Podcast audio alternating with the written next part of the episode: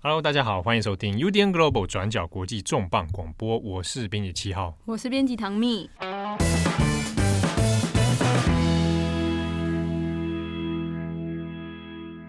这个啊，大家有没有觉得自己是曾经是个天才呢？我我先讲我自己好了。我小的很小很小的时候，受到长辈夸奖，会看起来很谦虚，但我心中有认定，以为自己是音乐天才，就是那种，嗯、呃，去上钢琴课，然后老师测一些声音，然后发现，哎、欸，我蛮会听，就是是不同音阶的，我就以为自己是那种绝对音感的天才 啊，音乐神童。对，就后来发现不是，我就是一个普通人。好，你也没有朝向资优班的方向前进。对对对，我也没有。好，也许我们的听众当中，哎，也应该有很多不少是精英啊，啊，社会上的这个精英，可能过去小时候，呃，特别是在小学哈，可能有念过资优班啊，或者曾经被认定过你是所谓的。天才，嗯，可能有跳级过啊，跳个一两级之类的这样。对，或者说，哎，你可能是所谓资优生，嗯，好，我们今天的重磅广播要来谈一下，因为刚好就在我们前两周的重磅广播有聊到了中国高考假造身份的事件嘛，对不对？嗯，那这个陈春秀案，它其实本来涉及到就是所谓高考公平制度的问题。好，那这两周刚好中国有相关的事件，又关系到教育公平的。我们来谈一个事情，就是，呃，在所谓中国的有很多这种科展啊，科技创新的竞赛里面呢，有很多小朋友可以参加，对，中小学生当中就出现了几个显然可以说是这个啊不世出的神童啊，做出了非常惊人的科展研究，结果呢，在中国引发了一连串的争议哈、啊，发现这些科展作品。感觉应该不是小朋友能做出来的，那为什么会这样觉得呢？对，所以我们就来特别来谈这几个哈，来也来顺便讲一下这个背后的中国社会制度啊，一些观念上的一些事情。那首先只是先来讲这个，呃，第一桩会开始延烧出来呢，是一个叫陈灵石事件的。陈灵石，灵魂的灵，石头的石啊，小朋友很聪明啊。那因为因为我。其实我那时候也在想着要把全名讲出来，因为毕竟是还，毕、嗯、竟当事人未成年。那中国的媒体都有把他名字写出来吗？嗯、呃，这个矛盾的就在于说，有些新闻会写成圈石，他、嗯、把它圈圈起来，成灵圈，没没，他就遮中间的啊。嗯，那可是因为他那个网站上的页面一直挂着。哦，你说他参加那个科展的，他的那个历史页面是一直挂着。那个时候，而且题目是不是也有被公开还是什么？就是你，你整个结果都是一直放在网站上，所以它一直是个公开资讯，包含他的照片。好，那新闻出来之后，就是说，哎，呃，七月中啊，哦，其实应该说在早今年的五六月的时候，就有人在讲啊，这个首先我们先讲下，这个竞赛是全国青少年科技创新大赛，嗯，这个。呃，有点像是这种科展啊，哈，中小学生可以参加。那已经在中国有差不多三十年的历史啊。那今年二零二零年还有，它是第今年是第三十五届。那被发现问题的呢是第三十四届，去年的陈灵石这个事件。他呢，大家一看说，哎，小学云南昆明小学啊，六年级，六年级做科展嘛。嗯好，你你六年级做什么科展？我六我完从来没有参加过科展，我就我很小时候就发现自己就是文组的料。对啊，你早很及早发现自己的路途啊。对对对。那这个陈小朋友呢，他的科展题目有得奖。嗯。好，一看，哎，做什么东西？一看哈，光是题目我就看不懂。哈，这个题目叫做，我其实查了很久，到底怎么念哈？对。C 幺零 O R F 六七。在直肠癌发生发展中的功能与机制研究。这听完我也是，反正就是跟直肠癌相关的科学研究。那前面这串东西是什么一零 O R F 六七哈，他说是一个基因。啊，就还有写那个，他有写一个那个科展的研究日志啊哈。他就写说，二零一八年一月九号，老师们给了我一个基因。叫 C 幺零 O R F 六七，我一定要强调那个念幺零。为什么、啊、是他们？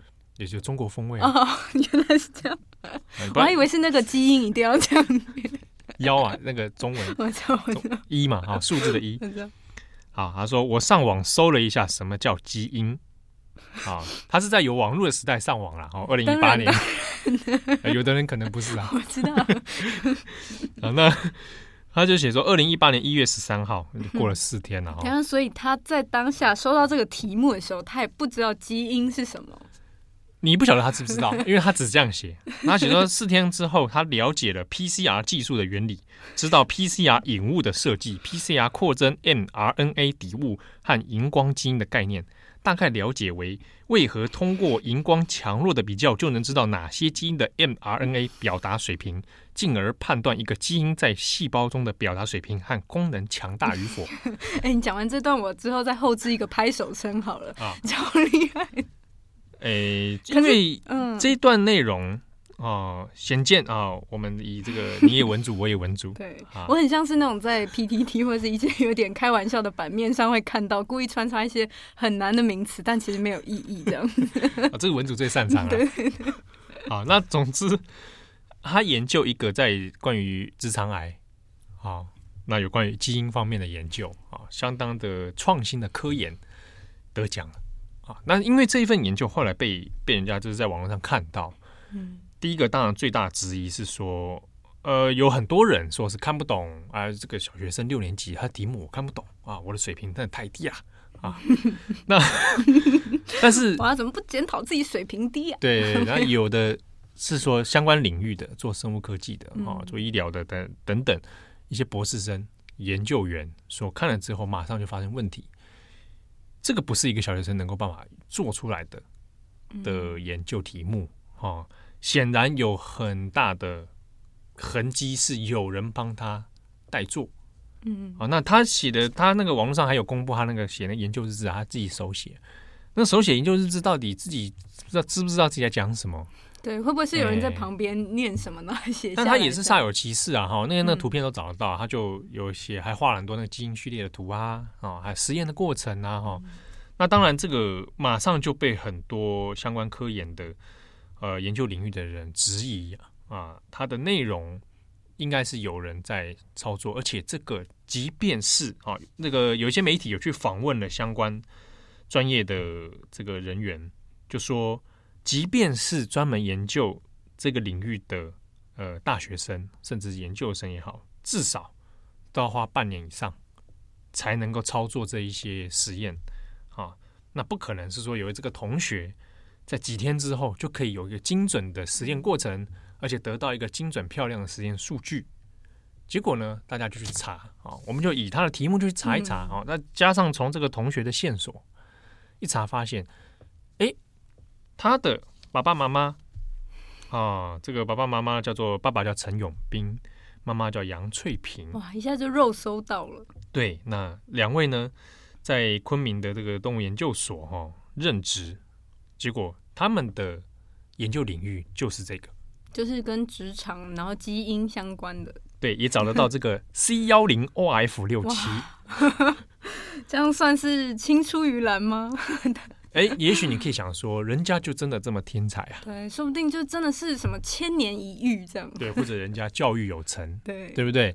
好，结果当然事情，大家的最大质疑还是说，你会不会是你老爸老妈帮你代抄啊？嗯，哦，有啊，小时候其实什么很多作业，有时候真的是爸爸妈妈有帮忙一些啦，啊，support you 嘛，对不 对？好，那么或许也许大家会说啊，他科研这个他这个研究对不对？这个抄不到四页不算抄。啊 啊！就一发现，这整本都是爸爸妈妈的，会不会？也也有可能有人去比对，还是怎么样发现说一些线索？爸爸出来道歉，原来是这样。爸爸撑久一点啊，出来道歉说，这个没有意识到说这个科研啊啊，这个竞赛的目的啊，呃，要有。当事人自己完成，真听起来这个借口也说得出口。嗯，可是他出来道歉止血也是蛮公关处理也蛮好的。嗯，也这就至少至少没有说谎，对，至少比他极力否认来的好啊哈。嗯。那当然，后来这个这个青少年科技创新大赛呢，就把这个陈林氏小朋友的这个得奖啊就取消了啊。他最新的一个公告，在七月十六号的时候就确定说呢，这个。这个奖项取消哈，那后续要不要做调查？他还是有说，那本单位还会再做相关调查。为什么要做相关调查？原因是因为也有很多人发现，也不止陈林史啊。嗯，哦，你把每一届的那个参赛的东西的那个名单拿出来，就尤其是前几名那种看起来特别卓越、特别厉害的，对，都发现有类似的疑问啊。第一，题目我都看不懂。啊！大家都说中学生的题目我都完全看不懂，我勉强看懂小学生在干嘛。嗯，那很多人都是相关，当然是找相关领域的人的一些大学生、研究生来看，也会觉得会不会有小学生来做这些东西，有一点太超过哈。比如说，再又发现有这这个创新大赛里面有两个是武汉的小学生小朋友哈，那这个两位李姓同学啊，他就做。茶多酚的抗肿瘤实验研究，哇！从第一个词开始，我就就开始放空了。那这个抗炎研究后来在得了二零一八年，就是第三十三届的全国青少年科技创新大赛的奖项，但也被查说那个过程，它的实验过程内容都太过超龄，不太像是一个像小学生能够做出来的东西。那中间呢？还有一个发现是，呃，跟陈林石啊是同一届，不过是学籍不同哈，是中学的。嗯，这位中学的的学生哈，他做了一个叫做甲状腺髓样癌特异性敏感标志物降钙素的 ECL 比率检测研究。哎，如果我们之中有听友真的很懂的话，也欢迎跟我们分享一些 这个相关专业知识。啊，李主，李主，哈，拜托，拜托。我我这一段是更加完全是完全听不懂，连一些名词好像都没看得懂甲状腺。对对对，就是甲状腺肿大，我可能听过这样。好，那这位重庆的中学生，他得到的是就是跟陈林是同一届哈，但他拿到的是这个中学的奖项。好，他引发质疑是因为。肉搜一下也发现，那你的研究会有指导老师嘛？啊，你多多少都会挂一个老师来帮你做指导。嗯，哎，跟他的指导教师的论文高度雷同。老师稍微努力一下好不好？也许说不超过四页不算超啊。没有没有没有，高度雷同，雷同到这个对不对？没创意耶。对啊，那你这个状态之下，你恐怕也只能主动说我要放弃这个奖项啊。好，那可是如果真的有公布到他们的名字的话，其实感觉对小朋友，嗯，或多或少有点影响，哎。对，对啊。其实这个事件引发的边际效应，哦，嗯，讲起来其实蛮复杂的。因为第一个时间来看，我们看陈林时，还有刚刚几个小朋友的案 case，都涉及到可能是造假。嗯，对，不是你的研究，根本不是你的，你就是挪用你爸爸妈妈的啊，挪用你指导老师的，而甚至是。这应该是在大人的意识意识之下帮你操作的，好，那这个就是造假啊，涉嫌的是这个问题。那大家会想说，那这个是不是直接就是说科展造假啊，竞赛造假？那你可能是为了要。得到说你以后升学的时候有加分的机会，嗯、啊，或者你有想要的让自己得到一些什么美名这样。其实像台湾也有类似，因为到我的年纪的时候，如果你在一些特殊的奖项上面，你有拿到，嗯，你有在一些比赛得到奖项了，你可能在升学上就可以加分，或者说特殊入学的方式。对，所以像我国中的时候。原本就想说，是不是要考虑用那种也是科展的方式？结果在第一阶段讨论，我就放弃了。可是就是要讲说，在台湾其实也有那种借由这种科学竞赛，会比较容易进入到大家想象中比较好的学校这样子。对，这是一种路途哈。那这个这个部分在中国的脉络里面，我们等一下可以再来补充来来讨论哈。我们先回到这个事件在中国社会舆论的一些效应。那主要当然会大家讨论是说造假这个问题其实是一个严重的哈，特别是在这一种科学竞赛哈，为了升学或者为了其他的目的，那因为光是从这一个科学奖项来讲呢，发现类似的现象其实还不少，所以其实有些媒体有去追说，到底比如说在在科学界啊，或者在已经到大学研究所的这个状态之下。呃，这个奖项到底有没有具体的说服力啊？比如说这个小朋友，他说他小时候小学得过这个，那那他的科研研究题目拿出来啊，也许真的对他升以后升大学有帮助，高考有帮助吗？嗯、那有些媒体，比如说像《新京报》，那像一些新闻有去追查，呃，在业界里面啊，对于这个奖项里面，其实信心其实是蛮不够的啊，甚至有去访问过有一些参加过的人啊，现在已经是在做博士生啊等等他，就说啊，有的就是说呃，他曾经在某某一年参加了在某市所举办这种所谓的科创科技创新大赛啊，那看到说，哎，有其他组的小朋友在做一些东西，那看到有一个很很很很有趣的器材啊，就问他的那个到底是什么？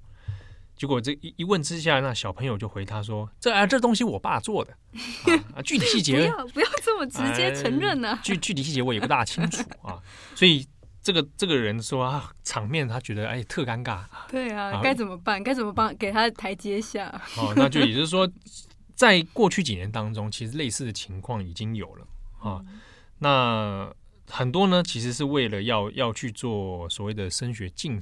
升学的这样的加分，然后可是青创赛，对我们刚刚讲这个，呃，我们他到现在有三十多年嘛，哈，那今年是第三十五届。那其实，在业界的评价其实并不是很高哦。那有很多人说，那其实真正你要为了升学啊，你可能会去参加其他的有国际认证的，嗯，哦，比如说奥林匹克数学，或者其他有时候那个机器人机器人竞赛，对对，走那个方向的。比较多哦，走海外有国际认证，那这种国内自己搞起来的啊，就会觉得嗯，有时候有一点问题，有一些模糊定义的地带。对，甚至所以有有媒体访问参加过的人说，呃，这个所谓的全国啊青少年创科技创新大赛青创赛哦，在这个整个业界里面是处于鄙视链的末端，啊、被鄙视到不行 这样子。嗯、那这个当然是一个问题哈，但。回过头来，就是在中国舆论里面在讨论的时候，当然大家就说，那是不是要把这些呃造假全部揪出来？好，那那揪出来之后呢，那整个比赛到底应该要怎么样更公平？啊，那之中就有人开始讲说，那这个小朋友们，他们这个毕竟都还是未成年，好，那被发现这样的事情，对他以后的发展。会不会造成一些负面影响？对啊，名字 像这个陈临时，他是直接被公布名字，然后爸妈，然后他所在的照片都出来了。对，就是他，我觉得对他的，即使他去念国中啊、高中，只要他没有整形、没有换名字，就是种种的资料，如果还是被人家发现的话，对他的整个往后的人生影响一定很大。对，那那有人当然会这样担心哈。那之中其实又发现一个现象，这一些。发现说你有本事可以做造假的啊，你有本事去挪用各种研究的人呢，他大部分都是出自还不错的家庭啊，甚至是所谓的不不一定富二代，但他很多的都是所谓的学二代啊，学二代就是你你爸爸妈妈可能是教授，你爸妈就是研究人员，像比如说这个陈小朋友陈林时，他父母都是研究员嘛。也是，就是一般人要直接接触到这么难的科学的研究方法，或者是你有人可以提供你数据这个东西，哎，你你或多或少要，不管是不是你父母或者是你的亲朋好友，一定要有人是相关专业，你比较容易放到你自己的作品里面。对，所以呃，在其中一个讨论当然是说，近年来啊，或者说常应该讲常年来啦，有办法去做这种很高端、看起来蛮厉害的造假呢。那第一个，你可能来自于高社经地位的家庭，啊，那所以你有办法这个高社经地位，那其实你的未来路可能相对于其他比较普通啊，甚至是比较劣势的子弟来说呢，那你你的社会优势是强很多的，啊，你有更多的社会资源，啊，所以这个其中里面就发现，诶，这样的现象还不少。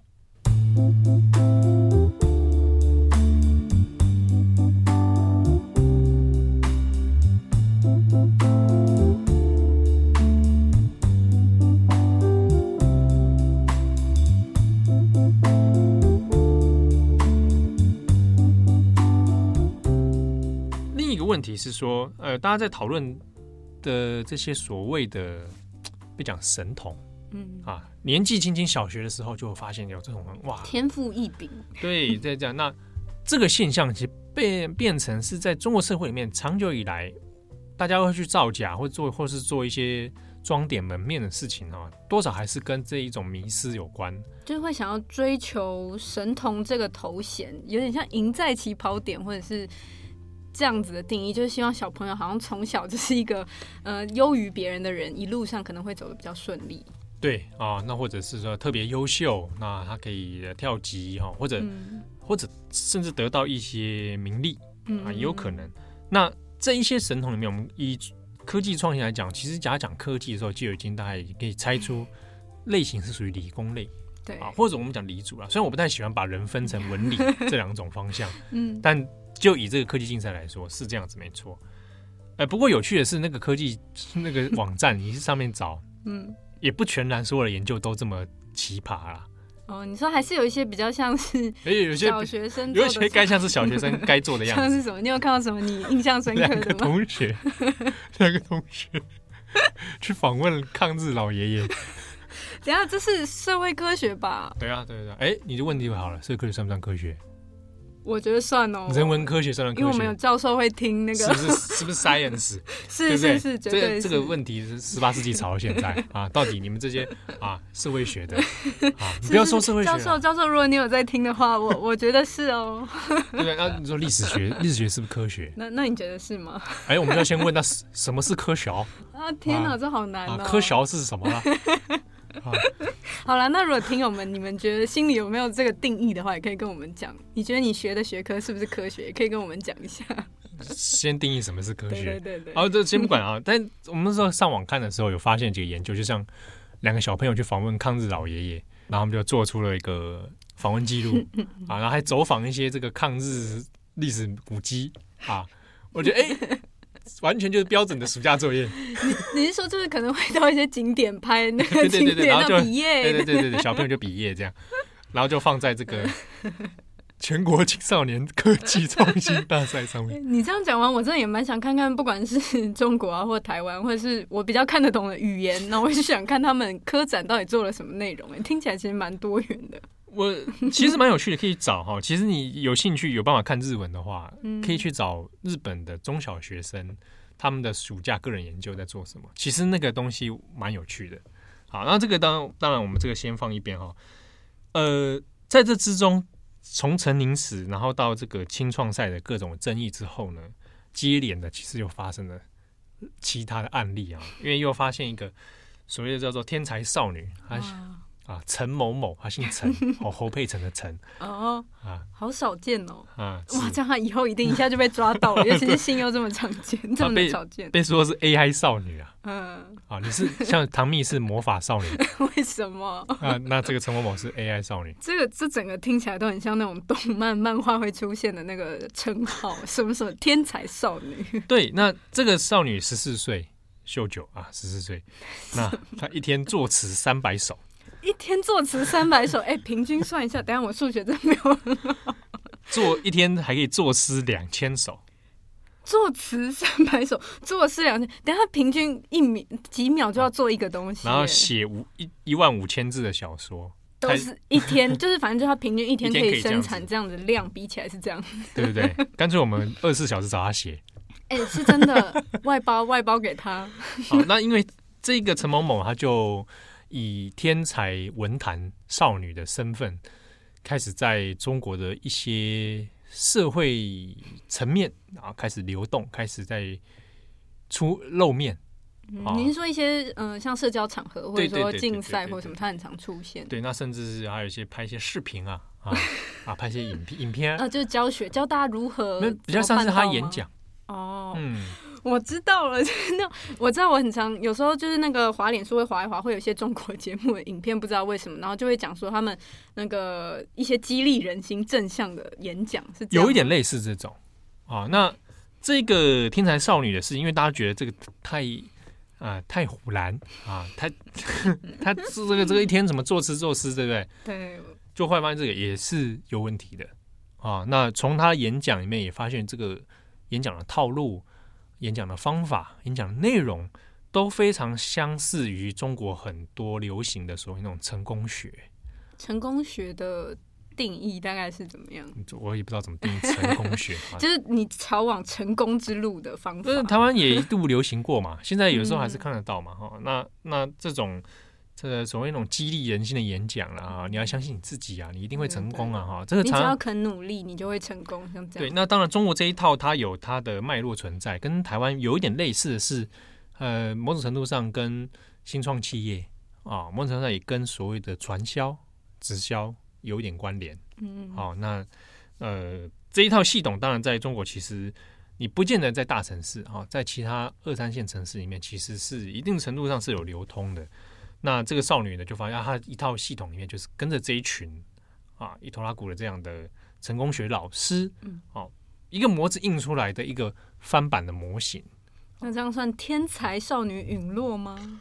与其说陨落呢，就是说我们要讨论是她怎么诞生。哦，哦，那中国的舆论里面也其实新闻或者网友也在讨论说，这个现象是个歪风啊，很怪奇的现象啊，把小孩子极度的成人化。啊，然后把他天才化，开始加装了一堆他能力中所不会出现的，比如说你刚刚讲的一天作词作诗写字啊，或者我们刚刚讲这些小朋友能够做出超越一个专业一般教育里面会出现的科技能力，或是在媒体舆论里面有时候也会出现一些神话了，有点像神话，例如说他是因为什么际遇之下才成为现在这么天才的人，吃什么做什么这样子，就会有很多。不一定是真实发生的事情。嗯，那比较显而易见，比如说帮他出书，嗯啊，比如说哎神童他就会 啊，这个台湾以前也有啦。其实出书的道理有点像是可以让一些父母去学习，说，哎，是不是我小孩有可能是神童，或者是我是不是中这之中有一些线索，呃，脉络可循，让我的孩子成为神童。对。啊，或者说，你看他的教养方式，让他得到了很成就啊。比如说，他可能十几岁跳级变哈佛女孩，也有这种可能嘛，对不对啊？比如当蜜，呃，跳级变魔法少女。哎，这听起来不错哎，当那种就是神 庙里面的，应该赚的不错的。哦哦，你讲的好。那这之中，这个这个现象，其实在中国啊，我们先不要比较台湾了，在中国其实行之有年。那甚至是包含这个科技创新大赛啊等等哦。那我们回过头来讲一下，刚刚讲说有很多用这样的方式，它某种程度上是可以得到入学的加分啊。你透过竞赛，透过等等哈。那刚刚那个那个天才少女呢，她本身也是来自于父母的包装了啊。父母也是地方的有有钱的这个啊这个人士啊，有利人士，那帮他可以装点，就是说康庄大道。对对对，比如说他帮他。让这个女生成立的全什么国际青少年什么中国诗词基金会，类似这样的单位，嗯嗯嗯，好，他就说他这是基金会，他创办这个，他创办公司，嗯，创办基金会，哦，就挂在他名下，好像是他做的，或者他做的，对，或者对对对对对，啊，其实说真的，你要创办公司还不简单，我去登，我登记一下，我只是没营运而已啊，对不对？我登记我也可以开个公司。好了，那如果想开公司，你想开什么？你不要岔开话题，我回到讲这个。好，这个那。这个事情里面其实讲的说加分的问题哦，呃，比如说青创赛这种，的确它有的是在高考上面的时候会得到加分，好，那呃，但在不巧的是，就是今年度一月开始，这个青创赛的加分已经脱钩了，就是所谓的就是没有没有再有高考加分这件事情哈，所以陈林时那一届是最后一届。最后一届可以可以可以加分的那一届，等于说他如果到了高考的年纪，然后他这个资格没有被取消的话，他还是可以考。我是假设说，那如果是有在这个奖项得名，理论上可以加分。对对对，那这个问题当然还是牵扯到说，中国教育里面一直在讨论，就呃过去长年以来，可能有些是要靠这样的方式去装点，可是呢。大部分来自于你有办法做这种科学研究或者什么什么的，当然是来自于高社经地位比较可能哈。传统的考生，大部分考生还是就是靠了一般的高考来来争取嘛。嗯，好，所以加分这个事情，其实在高考的新的政策之后呢，那以青创赛来说，他就没有再做新的这种这种机制了哈。所以有些当然中国的讨论是说，呃，也许在慢慢改革之后。啊，那这样的歪风可以被遏制啊。不过我自己个人是认为，应该是不大可能。就是比较像根本上的观念，大家会想要追求成为神童，或者说他让别人感觉他的小孩过得比较厉害这样子。嗯。对，这个东西有涉及到一个问题，你刚刚讲到说，比如说父母他可以找到这个方式，比如说，哎，我去印证教养小孩的方式，好，或者是说我我我我让小孩变得更好，也代表了我的成就，嗯，好，那这个就很多在于说，呃，不管是哪一个国家，你在培养所谓的资优生或者培养所谓的天才儿童的时候，有很多父母其实来自于他自己的这种焦虑感，哦，教育的焦虑感，就是尤其是来自于中产阶级以上，他这种教育感更强。比如我，我有没有办法把孩子教育的更好？就可能是代表了我自己个人的成就与否。我真的是点头如捣蒜。我觉得我周遭很多人也有遇到类似的事情啊，就是那种，嗯、呃，父母会施加比较多的压力，对于你的成就，在你就学期间的成就，就会，嗯、呃，就会期待很多，也会有蛮多要求的啦，导导致他们其实压力很大，他们好像要在。外人面前可能说你拿到很多奖项，好像很厉害，但事实上这不一定是他想要的。又或者是，其实这中间到底有多少人的帮助，或者说是谁谁在这中间动了什么手脚都不知道。对，好，那是他不一定表现在科学上面，可能音乐啊、其他科目等等。哈，那我们刚刚看到前面这几个 case，其实你可以感受到那一种，我希望孩子变得更强啊，出人头地，尤其在中国这么。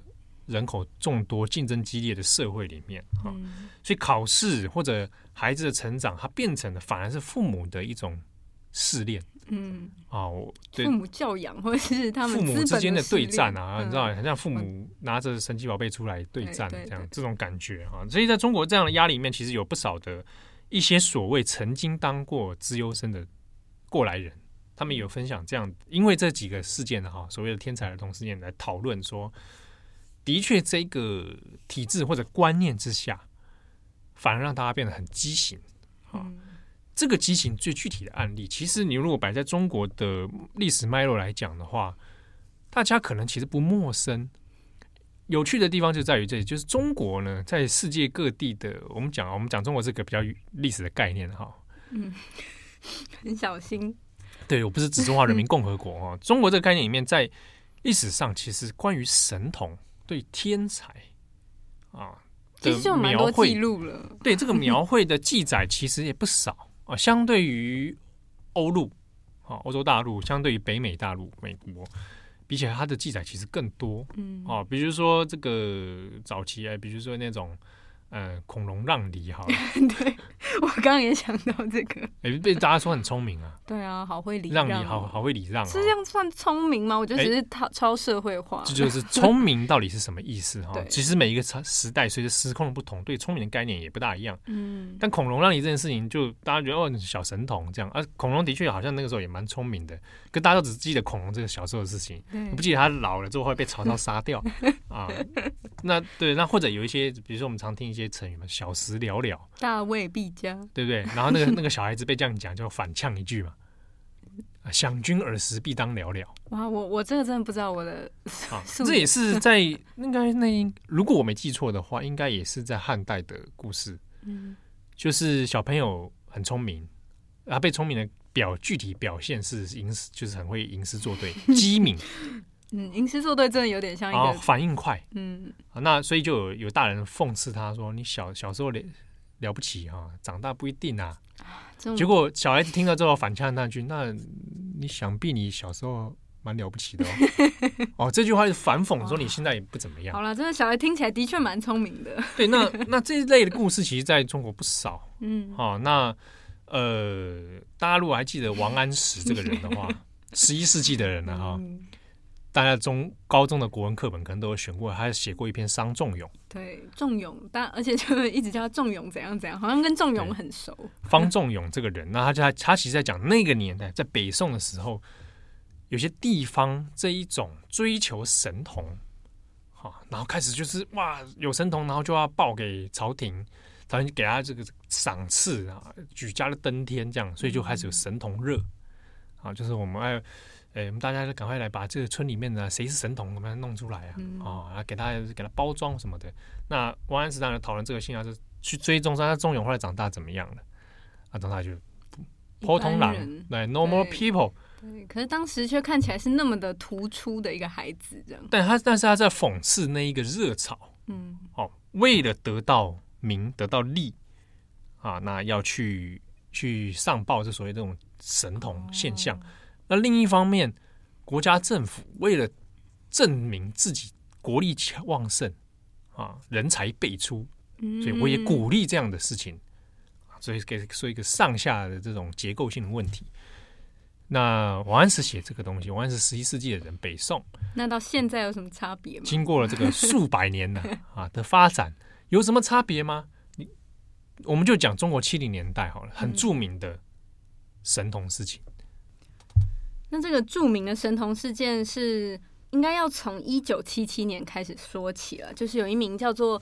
宁波的男生，他是在宁波，宁波，宁是宁静的宁，博是金白啊，呃，金字旁，然后 白，对宁伯，然后他是在，嗯、呃，他是一九六五年在江西出生，所以从一九七七年开始讲的话，他这时候算十三岁，十三岁的少年，对，十二三岁左右，然后那时候是念嗯、呃、国中的时候，然后当时宁波爸爸的好朋友。也是在江西一个学院里面当老师，叫做倪林的一个人，就发现说，哎，宁博好像有特别突出的才华。嗯，哪方面呢？对，我等下要讲，就是他讲说他有特别突出的才华，然后他发现之后，他就写信给当时的中共科学院副院长方毅，然后也是后来的国务院副总理，然后他就写信给这个方毅，然后推荐了这个天才少年，说他特别聪明。那从哪些迹象可以看出来呢？说他。两岁多的时候会背三十多首毛泽东的诗词。呃，说他两岁的时候，两岁多的时候会背背毛诗啊，哦，对，三十多首这样子。然后三岁的时候会数到一百，三岁数到一百啊？对，会数就是从一数到一百，对，会数到一百。然后四岁的时候他会四百多个汉字，嗯，然后八岁的时候听起来到八岁就听起来更扯了，说他八岁的时候会翻中医的那种医材书，然后甚至会开始开药方。这样啊，哈，对，然后里面有提到说他会一些围棋，然后会跟大人博弈啊，就是相关一些比较像大家想象中的天才的会出现智力活动。对，就讲说那这样天资聪颖的孩子，我推荐他，就是希望可以有一些像这种，嗯，是不是应该为他专门设立，为这样子的孩子专门设立一个特殊的地方来让他们就学这样子？所以当时就出现了那个中国科。科学技术大学，中国科技大学这样子，嗯、然后这个大学就开了一个少年班，少年班。对，然后专门来收这天资聪颖的孩子，呃、对，就是在第一届。嗯、然后先讲一下当时为什么会有这个少年班的背景，是因为当时的背景是文革刚结束，嗯、就是四人帮刚。啊，四人帮垮台，对对对，然后高考重新实施，就是在一九一九七七七八左右这样子。然后高考重新实施之后，邓小平当时就希望可以重新建立国家秩序，然后重新去正视这种嗯、呃、科学发展啊、教育发展，所以他就喊出说“早出人才，快出人才”的口号。哎，这个这个对对于曾经研究过中国近代史的人来说，其实这句话应该不陌生。“早出人才，快出人才”，那个是当时。呃，为了有点像，有点像是说各地哈、哦、各省赶快就是说把你的那种各种杰出人士哦推出来，那这种方向、这种象征性会让说，哎，好像国家欣欣向荣。对，要重新振作，重新开始朝着一个嗯、呃、很厉害的发展方向这样，所以他喊出就是希望可以重视那种知识分子啊，重新强调科学的重要，所以就。所以就决定说要这种对科学方向。补充一下，因为他在前面一段是在文革的时期哦，文革的破坏力、破坏力之惊人，对知识分子的强害之残忍啊，那个是你可以跟他对比说后来的所谓找出人才这件事情，那个很你很多人才在文革时候都拜拜了啊，所以你看像这个很强烈的这种对比，嗯。所以当时会之所以当然是这个背景下，可是之所以要决定开始要在中国科技大学要有少年班，其实是一个蛮知名的，有得过诺贝尔物理奖的科学家，叫做李政道。哦，李政道很有名。对对对，呃，其实我只知道杨振宁，我觉得很不好意思。你，知道杨振宁，也只是因为他那个，对对对，就是一些八卦消息、生活小事。对，就是那个杨振宁就有写信说，希望可以开创一个，呃，建议可以开创像这种少年班概念的东西啦，所以才会后来才会在一九七八年开始会收这些嗯天资聪颖，然后。年纪都蛮轻的，大约都是国中左右的这些孩子，然后进入到中国科大里面开始念书。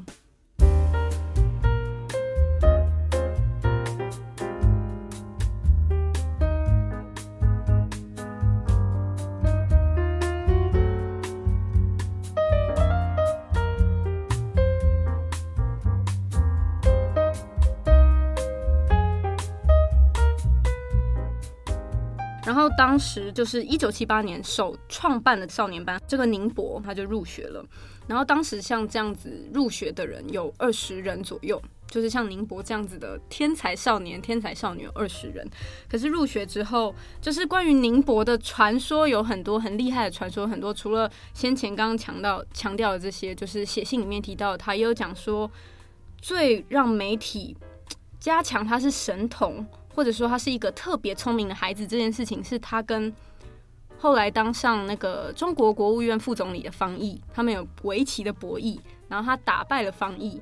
那这个故事又、哦、就是他在少少年班的时期，对对对、哦，打败了一个大人，对，而且尤其是又是一个高官，哦、所以就变成说他就更被神化了。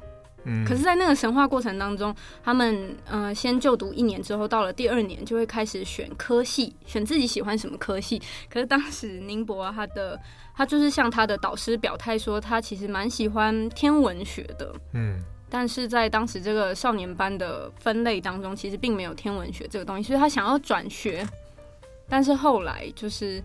因为当时中国的发展背景是希望可以朝这种物理方面，因为刚刚讲到李政道、杨振宁其实都是物理杰出，物理，所以就他们希望可以加强物理的方面，然后所以也不希望宁波这个这么有名的天才少年要转学，希望还是留在中国科大，所以他于是就在中国科大选读了理论物理、物理理论嘛，嗯，所以他就继续就读了。可他就是念一念念一念之后，还是没有什么兴趣。可是他就把他对天文学的兴趣转变到那种星象学、佛学，就是比较呃玄幻的东西，比较文组的东西，比较文组，对，比较没有开玩笑，开玩笑，对，差不多，啊、对。然后可是后来大家就讲说，哎、欸，那这样子。即使这样子，他可能就是多元学习啊，他可能还是在物理方面，是不是还是会有什么杰出的表现？那他当然还是有一些相关的，嗯，突出的表现。他当时就是以十九岁的年纪就直接在大学里面任教了，嗯，但是他并没有继续一直往上念，他没有念到什么博士啊，然后很厉害的学位这样，他就是转转任在学校里面任教，也创下就是当时说最年轻的任教的身份这样子，嗯。可是宁波这么厉害，其实他后来在。嗯，他在二零零三年的时候，他就出家了。哦，二零零三年。对，呃，其实应该是说他在他这些种种，他好像到这中间没有太强烈关于他的报道，就是例如说没有再一直强调这个宁波有多神了，因为可能后续还是有出现很多神童的人，那他的消息就没有那么多。不过最著名的消息就是在二零零三年的时候，宁波就是出家了，而且就是出家之后就没有再。嗯，还俗。嗯，他不过这个前后是他二零零二年就决定要出家了，然后出家之后又被学校找回来说再来任教，可他后来又决定说二零零三年真的要出家了，所以他从此就没有再。继续回到这种学术界里面了，就成为僧人啊，过着修行的生活。对，然后当时其实也还是有蛮多像宁波以外的呃知名的神童啊，像是都是读过少年班的。对，然后就是同一届，因为当时有点像是在当时的背景下，需要媒体也需要去渲染出这些神童有多厉害，来加强大家的重新振作国家的那个精神。嗯嗯、这个宁波后来在上节目的时候也有重申这件事情。然后当时其实除了宁波以外，不只是他去出家，没有成为这种厉害的呃科学或者是学术界的人，像是当时有一个什么嗯甘正，有一个叫甘正的人，然后还有叫谢燕波，反正这些人包就是这三个人，当时就被讲说是三大神童。可是当神童之中，然后再分三大神童，对对对。然后可是这两个人其实后来也是在念研究所的路途，好像嗯。官方的说法是说，他们跟导师、跟跟带他的老师处得不太好，或者说研究方向是相对对立的，所以他们并没有顺利拿到如期的拿到他们的学位。就是后来好像也有一些心理状况，他们都不如他们当时被捧得那么高，可是三个人一个出家，剩下两个就是学术发展没有那么顺利。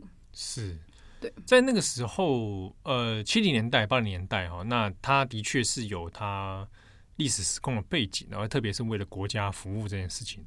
那当时其实中国共产党的一些理论啊，基础它是在于说，他们借用了以前那个前呃，就是过去那个苏联时期的时候的那种教育家啊，一个最有名的是那个维戈斯基维维果斯基啊，呃，维果斯基其实一九三零年代就过世了，可是他以前提过一些理论，好，那这个理论他过去因为是苏联嘛，所以被中国共产党拿来沿用，就是呃儿童教育方面哈，特别是对于说哎。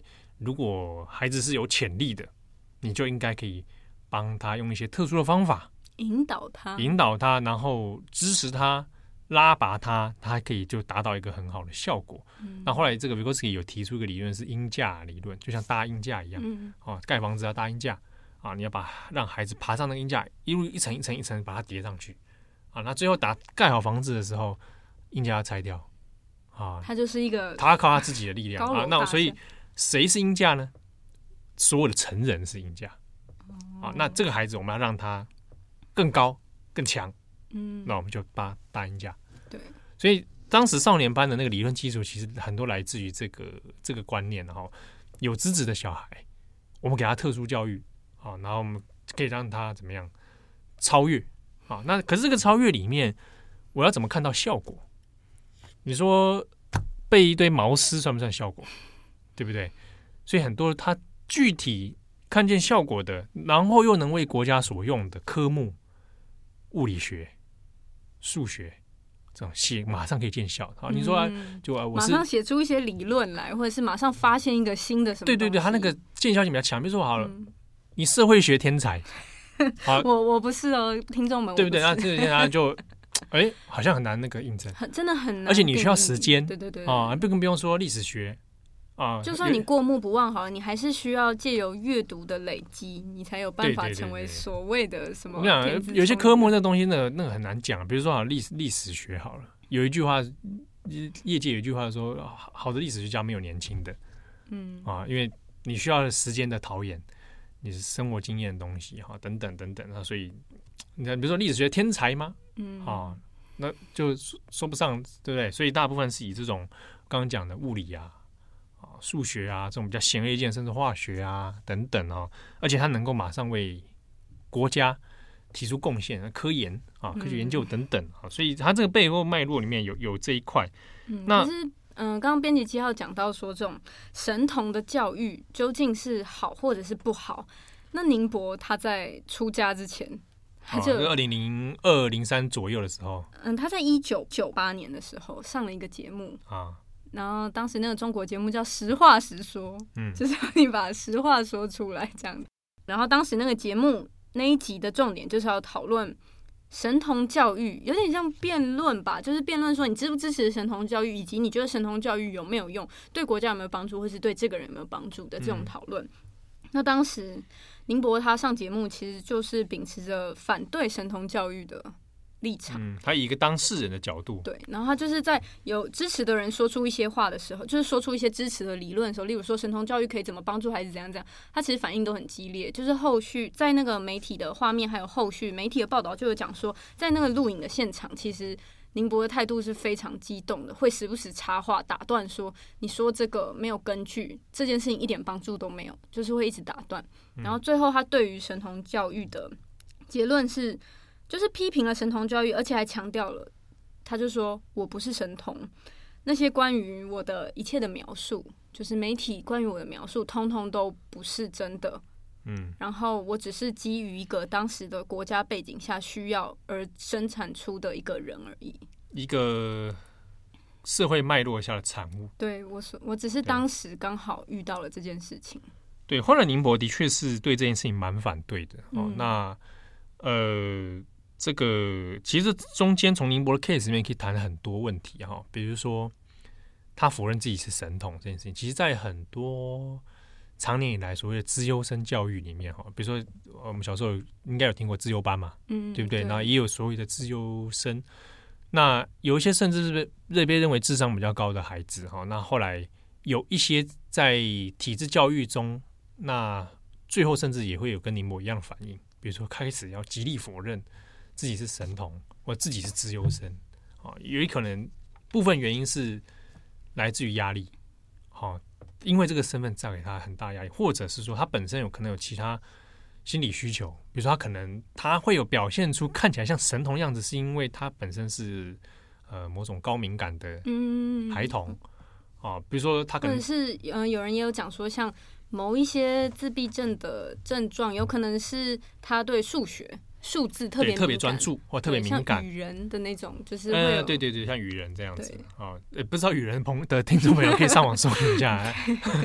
我有帮你讲出一个有点年代感的，没关系，没关系，大家可以上网查一下。对对对，那因为每个状态不同，好，所以可能他进到这个教育里面，受到了期待，嗯，社会期待、父母期待、师长期待、体制的期待。都可能对他造成一些影响，好，那所以宁博这个 case 里面，其实我觉得算有点像是蛮典型的这样子。可是他同学里面有一些人其实算是发展不错了，对，所谓的就是所谓的符合社会期待。嗯、呃，就是有一个嗯，跟他同一届的是宁波同学的，叫张雅琴。不是，不是主播张雅琴啊，对对，是亚洲的雅，勤奋的勤，张雅琴。然后可能呃，如果我们听友有一些是那种科技界的人，应该就听过他，就是中国后来有在微软当全球的资深副总裁，然后后来有回到中国再当百度。百度这个平台的总裁，然后他当他也是有在美国的一些研究院当呃是院士啊，然后澳洲也有院士的身份，这样子就其实是算是那一届当中表现特别突出的人。嗯，对。不过像这个少年班，其实还是在中国的舆论其实有蛮多讨论，也有争议，就有人讲说这个东西到底要不要办下去。其中有一些点就人，跟张小琴发展不错啊。对，就可是就讲说，哎。他们发现，在少年班，他们自己统计出来数据当中，好像真的有一些不错的数据。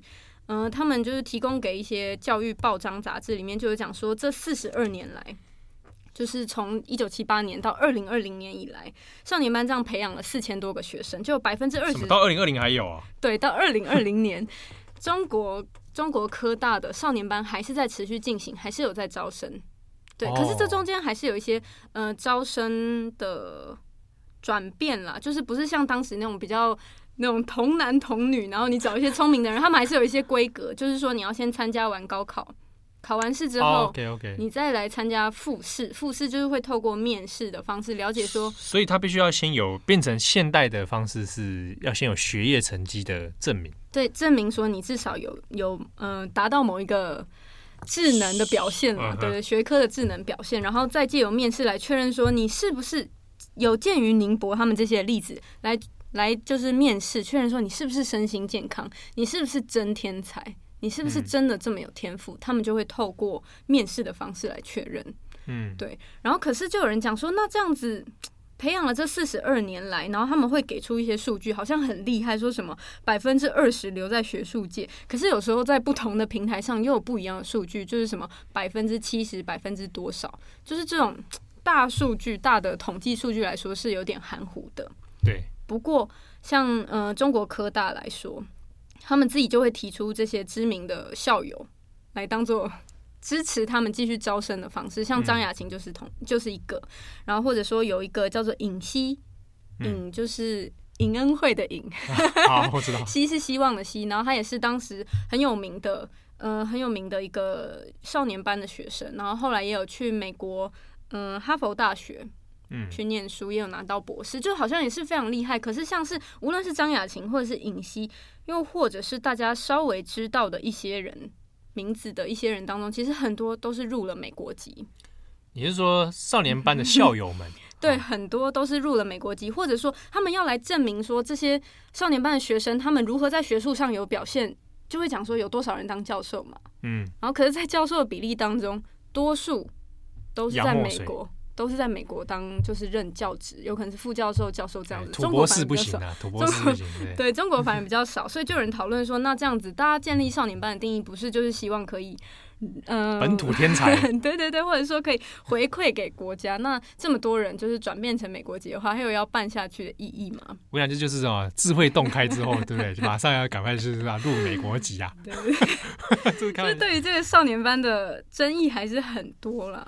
但你一方面这样，你就看到说那个在前端，嗯，研究的前端，那谁是国力更强盛的地方？那大家就可以知道那个 这个不用去特别引导，这个自然的趋向会往。连他们给予的数据都是这样的。对啊，那这之中其实涉及到还是很多问题哦，比如说，呃，如果真的是特需要教育上面更多资源的孩子，那他需不需要帮他特设一个少年班？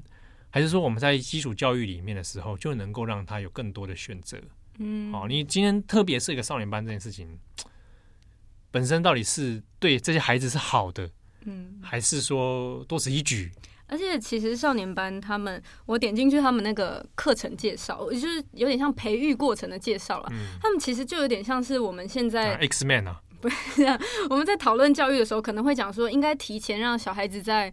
嗯、可能国高中的时候，你就引导他的兴趣，你知道他喜欢什么，你对什么有兴趣，那他可能在国中的时候就可以确立说，他可以朝什么，不管是不是技职方向，或者是他想往学术，是不是可以更早去探寻这个他的兴趣。那在少年班里面，其实他们的教育方式也有一点类似这样，就是说，呃，大他们不算大一啦，就是他们就学的第一年会有导师来引导说，你有没有什么兴趣，你对科学方面有没有？有热忱，那你要往科学的哪一个方向发展？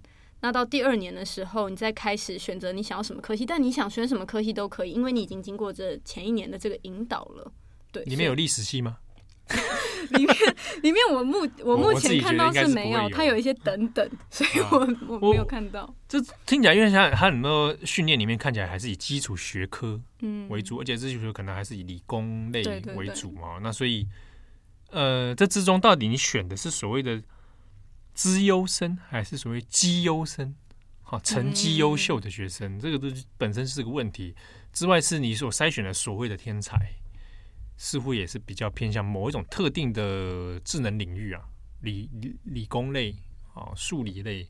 那比如说他他今天是艺术天才、音乐天才的时候，哎，好像不会在少年班里面出现了。对，啊，他可能要走到另外一条道路上面。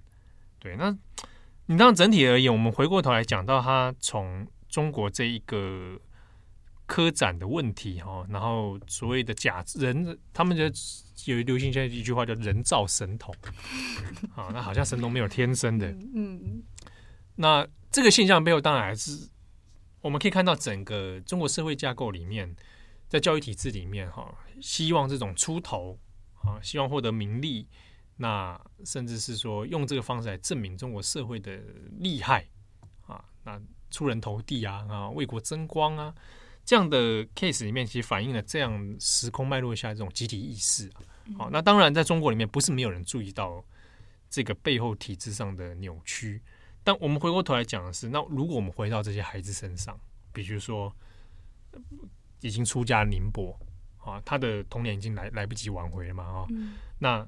其他人，比如说做这个 C 幺零啊，F 这个，OK OK，我知道，陈零食对。那或许会不会他真的其实是有一定的才能，需要可以引导或什么样？那我们现在这个状态，在这个结构之下，反而害了他一生。嗯，对。那其他的孩子里面，如果因为这个科科展的很多的造假事件，那会不会反而埋没了那些真正有才能？真正自己去做研究的人，然后被大家怀疑说：“哎，你是不是有问题？”那这个东西就有很多，你看劣币就驱逐良币了啊。那那在中国的特殊教育里面，大家能不能够说，不要说中国，你在台湾，你在过去里面你受过的教育里面，你你有没有曾经觉得说啊，这个课体制内东西很不适合我？有啊，一直都 没有，尤其是数学，没有啊，我就是。呃，小的时候就会想说，这个体制内我们追求某些科目到卓越，对我的人生意义有什么？就是像，如果我既然没有打算要走数学方面的话，我高中学那些就是微积分啊，或者说很多很难的公式，那对于我的生命有没有什么帮助？我会有蛮多疑虑的。对，因为回过头来还是讲到说，你带你对待儿童、对待少年这成长这个教育里面，到底需要培养什么？怎么培养？嗯，对不对？所以这个东西，像我我我小的时候，莫名又觉得一定又会有很好笑的故事。没有没有没有，我上过一阵子的语文的资优。哇，所以你国语文的，你其实就是为那个背毛书嘛，差不多。我小学的时候五六年级，五年级几岁？十十一二岁，十一十二岁嘛，你在那边吟诗作对啊？啊，好讨厌！自己写五言绝句啊，送给送给朋友。那个朋友的爸爸还是作家哎。好，哎，你真的这样很很很像下战帖。还好，那那时候那时候同学里面有几个其实蛮厉害，有一个好朋友，他就是。就是因自优生，那就是危险厉害，他就围棋都会下可以下赢老师，就在小学的时候。嗯、那我，我也觉得生命当中的确会出现会有某些特长的人了，对对。可是我那时候也不觉得这个怎么样。嗯，好，那印象很深刻是我小时候那时候还跟同学们，就这几个同学，我们组队去参加了电视的。益智比赛，那专专门针对小学生 益智竞赛啊，同年级的三人一队，哦，我去参加那个节目叫做《亚洲小子争霸战》。哎，你讲出来真的会被搜出来吧？找不到了，找不到。你确定没有吗？你有自己找过？哎，你是那种会偷偷搜寻转角国际编辑七号？不是，我要搜寻《亚洲小子争霸战》，因为那一集我想要看那个内容。啊，我也蛮想看的。主持人是大饼，已经过世的大饼啊，然后跟钱伟山。嗯啊。制作人是那个陶大伟，所以陶大伟，陶喆的爸爸。爸爸。好，那去参加那时候我小学五年级吧，嗯，啊，对手也是小学五年级这样，那就是有很多那个英文啊、数学啊，然后语文啊各种竞赛这样子，益智比赛。那结果呢？你就赢了，哇！然后一人一台滑板车，所以你们三个就一起在路在那个操场飙车吗？飙那个滑板车，没有回家各自飙。那。这三个同学里面包含我哈，我们也来来讲，就是其中一名同学后来在国中、高中都是上自由班，那现在也是在美国在在在化学的博士。嗯、另一名同学就是我写诗给对方那个，他现在是律师。嗯，只有我，不会，我真要我真要很社会化直接说，哎，这样子三个人发展都很好，只有我考上私立大学，你不要在那边。哦，人家两个人发展这么好 啊！后来我们也一起吃饭见面啊，就是大家功成名就，只有我只有我功成不名就的时候啊，我们就吃个饭。你们叫他们赞助一把，赞助转角国际一把。不会不会不会不会不会。但是蛮有趣的是说，那个过程里面，我后来大概是在高中有去上那个国语文的资优班。哦，好，那但上了感想也没什么感想。哎，可是那你在上那个资优班之前，是不是也要通过一个考试啊？呃，他是因为以你的过去累积成绩，就是你你的文史对，呃，没没，就是你因为不是在高一的时候就上，嗯，高不知道高几的时候，然后就是还高二吧，还是以你过去高中一年的那个成绩累积的成绩，嗯，然后你有没有作品或什么什么之类的。啊，作品还是什么？还不就作文？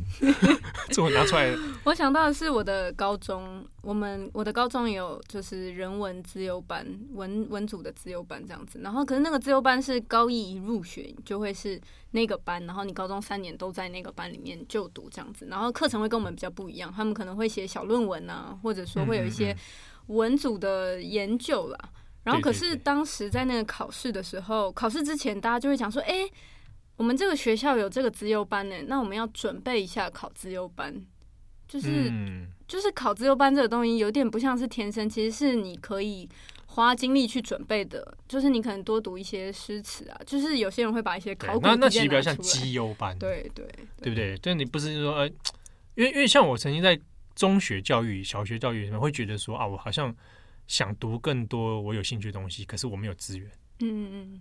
呃，我最有名的 case 啊，不叫我最有名的，我我印象自己最深刻的 case 是我高中的时候，我是不上历史课的，因为我觉得历史老师教的很烂，嗯，烂到就是我不上，所以我我上课就那时候叛逆期啊。你觉得有没有你的老师会在？不会，他不会听，他不会听 啊。叛逆期嘛，我上课就是摆明我就不上你的课，嗯，我在那里看我自己的书，而且是。故意的哦，摆在桌上哦，啊，好挑衅哦，嗯，你的真的是叛逆期。后来后来会被讨厌吧？老师没有刁。老师老师会讨厌，然后老老师后来也哭了，好讨厌哦。好了，我怎么感觉？但老师因为真的教的太烂，然后所以我我也是自己很很不满啊。当然这是这个年少时期的往事啊，哈。好，但真的说，我就觉得因为那样的课程我没有办法满足，嗯，对。那后来我呃，不上那个国语文资优嘛课程，后来也但也不了了之啊。但我后来那个高三，哎、欸，应该是高三的时候，就是有作品，就是小论文。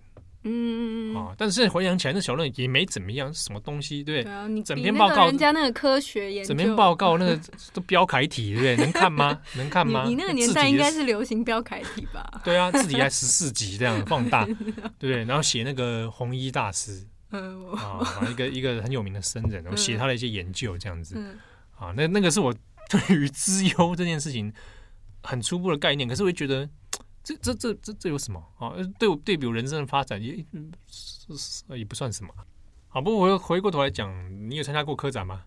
我自己是曾经就是我前面讲的最靠近那个科展的时候，就是我想要靠着那个升学的加分，所以就有考虑要参加科展。可是听到题目是。科那时候好像是科学化学老师建议，还是物理老师有建议说要用磁浮列车？嗯、那我一听就是立刻就跑掉。建议你题目嘛？对，就有建，因为我们完全没有概念啊，我也没有什么科学概念，只是因为想要靠这个来有一些加分，所以就问了老师说有没有建议的，他就这样建议，嗯、我就没有很喜欢这样。有关台湾的一些科展发展哦，在这个名人堂我们的姐妹站啊，有严胜宏老师有写一篇文章有讨论过啊，大家可以再再去找。